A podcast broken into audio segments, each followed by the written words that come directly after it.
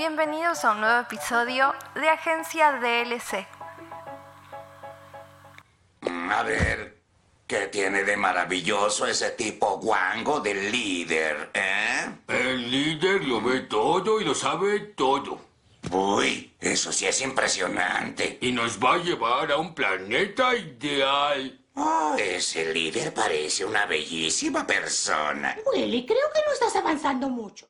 En el capítulo de Los Simpsons, la secta de los movimentarios, un grupo de personas comienzan a divulgar la noticia de que hay un líder que los llevará a un supuesto paraíso llamado Felicidonia.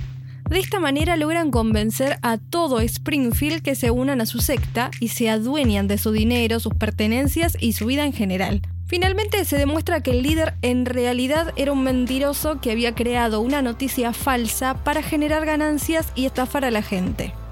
Todos alguna vez hemos recibido algún mensaje con una supuesta cura milagrosa contra el coronavirus de una campaña incomprobable en la que por un me gusta Facebook le dona plata a alguien que lo necesita, entre otras noticias falsas que podemos encontrar en Internet. Siempre han existido las noticias engañosas, pero a partir de la emergencia de Internet y de nuevas tecnologías de comunicación e información, las fake news se han distribuido a lo largo y ancho del planeta. Se llama así fake news a la divulgación de noticias falsas que provocan un peligroso círculo de desinformación.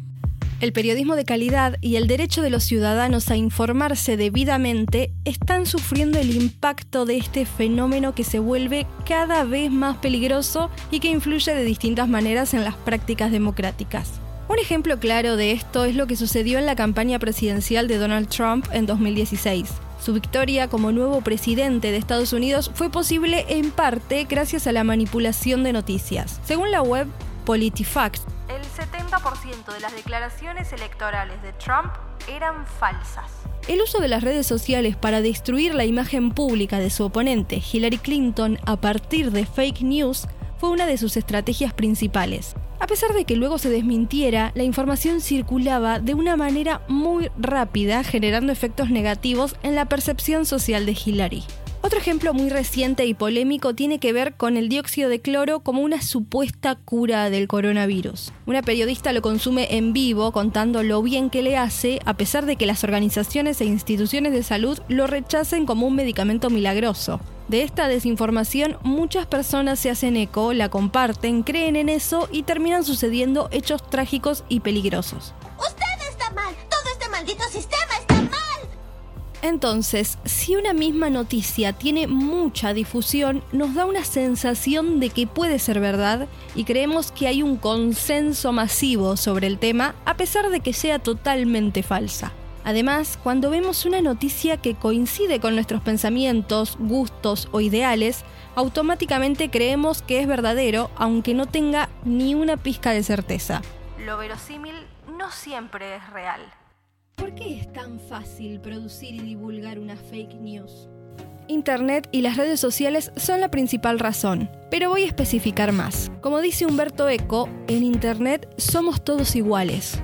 Hay que ser muy cuidadosos porque el intercambio de mensajes en red permite que los usuarios sean, además de consumidores, productores de información que circula y que muchas veces es errónea o falsa. Además, estas plataformas utilizan lo que se llama un algoritmo que distribuye el contenido más importante para cada usuario, logrando entonces que la información que se le muestra esté condicionada y filtrada según nuestras búsquedas o consumo en Internet. Pero también hay algo a tener en cuenta y es que el flujo informativo en las redes sociales se actualiza constantemente, no solo por relevancia para el usuario, sino también de acuerdo al alcance e interacciones que tiene el posteo, validando una noticia solo por su nivel de difusión. Es decir, que las noticias que tengan más likes y comentarios las vas a ver siempre primero. Por otro lado, los distintos intereses y fanatismos políticos, partidarios o de cualquier índole facilitan la viralización de una noticia sin ser chequeada o en ocasiones debido simplemente a una confusión. Maximiliano Macedo, analista de información y seguridad, en una charla TED explica por qué las noticias falsas son más propensas a viralizarse que una real. El MIT, el Instituto de Tecnología de Massachusetts, en un informe que publicó en marzo del 2018, dijo que las noticias falsas tienen un 70% más de probabilidades de ser difundidas y tener mayor impacto que las reales. Y esto porque tienen dos condimentos las noticias falsas. Uno es la novedad y el otro es la sorpresa. Así que la próxima vez que estén ante una noticia, pregúntense, ¿es muy novedosa? ¿Me sorprende realmente esta noticia? Porque pueden estar ante una noticia falsa. Macedo sigue con el tema detallando un ejemplo clarísimo de esto que explicó. El 40% de los trasplantes que se realizan en Argentina van destinados a ciudadanos extranjeros. Esto lo dijo Gabriel Brasesco en Twitter. 1500 retweets. Y que no residían, no eran residentes acá. ¿No les causa bronca, indignación? Incluso puede estimular hasta la xenofobia este tipo de noticias. El Incucay al otro día salió a responderle con información chequeada, diciéndole que era solamente el 2,9% y que eran personas que residían permanentemente en Argentina. Y esto es una ley.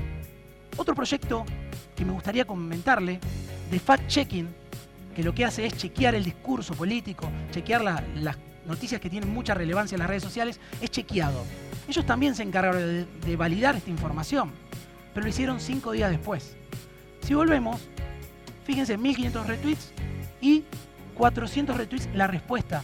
Estamos ante esto de que la noticia falsa se difunde más rápido, tiene más impacto que la noticia real. Hay diferentes tipos de fake news. La sátira o parodia, que no pretende causar daño o engaños, pues es la imitación de un personaje o una caricatura, por ejemplo. El contenido engañoso. Se trata del uso engañoso de la información para incriminar a alguien o algo. Es decir, la información podría ser real, pero el contexto o la relación con la que se crea la noticia es falso. El contenido impostor. Este tipo funciona cuando se suplanta a la fuente que dio la información. Es decir, cuando se publica que cierta noticia la comunicó alguien que en realidad no fue. El contenido fabricado es la noticia que es nueva y predominantemente falsa, que es diseñada especialmente para engañar y perjudicar. La conexión falsa cuando los titulares, imágenes y demás partes de la noticia no están relacionados ni siquiera justifican el contenido principal. El contenido manipulado. Combina generalmente información genuina con datos fuera de contexto o aspectos eliminados para distorsionar el sentido original de la información. La principal pregunta y cuestionamiento es ¿qué motivación tiene una persona para crear una noticia falsa intencionalmente? Una puede ser la diversión, como le sucedió a Orson Welles en 1938 cuando decidió contar por radio que había una invasión extraterrestre, pero en realidad estaba leyendo un libro. Otro puede ser la bronca, como cuando odias tanto a alguien que querés hacer o decir algo para perjudicarlo. Otro puede ser por plata, alguien te paga para que inventes una noticia y la hagas circular, o cuando alguien diseña una estafa para conseguir beneficios de un otro como vimos en el capítulo de Los Simpsons. Y otras que tiene que ver más con lo político, como fue el caso de Donald Trump que te conté antes, para llevarte de un lado de la grieta, para convencerte de que sigas un ideal o que defiendas a un determinado personaje. ¿Cómo detectamos una fake esto es algo muy importante y que tenés que prestarle atención cada vez que veas una noticia en internet y que te genere alguna duda. Analiza la sección acerca de o sobre nosotros del sitio web en el que estás.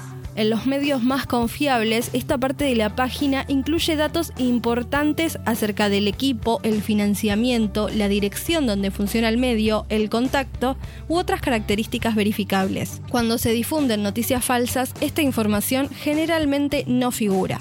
En caso de que sea una noticia que se recibió por una cadena de mensajes o en una publicación de redes sospechosa, siempre hay que chequear la información. Es algo muy propio del periodismo y sé que puede que no te dé ganas hacerlo, pero para asegurarte que lo que estás leyendo es real y en la realidad en la que estamos rodeados de fake news y noticias engañosas, debemos buscar en Google la información en páginas de organismos conocidos y confiables. Por lo tanto, cada vez que recibas una cadena de información y no sepas de dónde viene ni quién la creó, desconfía. Cada vez que sospeches de alguna noticia que esté dando vueltas en internet, Pensá dos veces antes de regalar un clic, un like o compartírsela a otra persona. Asegúrate que es verdad, chequealo y siempre busca las fuentes oficiales ante cualquier duda. Otra cosa muy importante, no te quedes solo con el titular.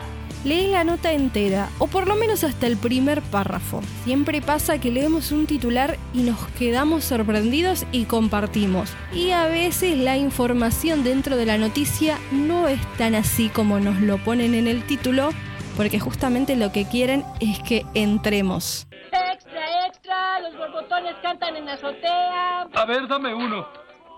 Oye, aquí no dice nada de los borbotones. ¡Ven aquí!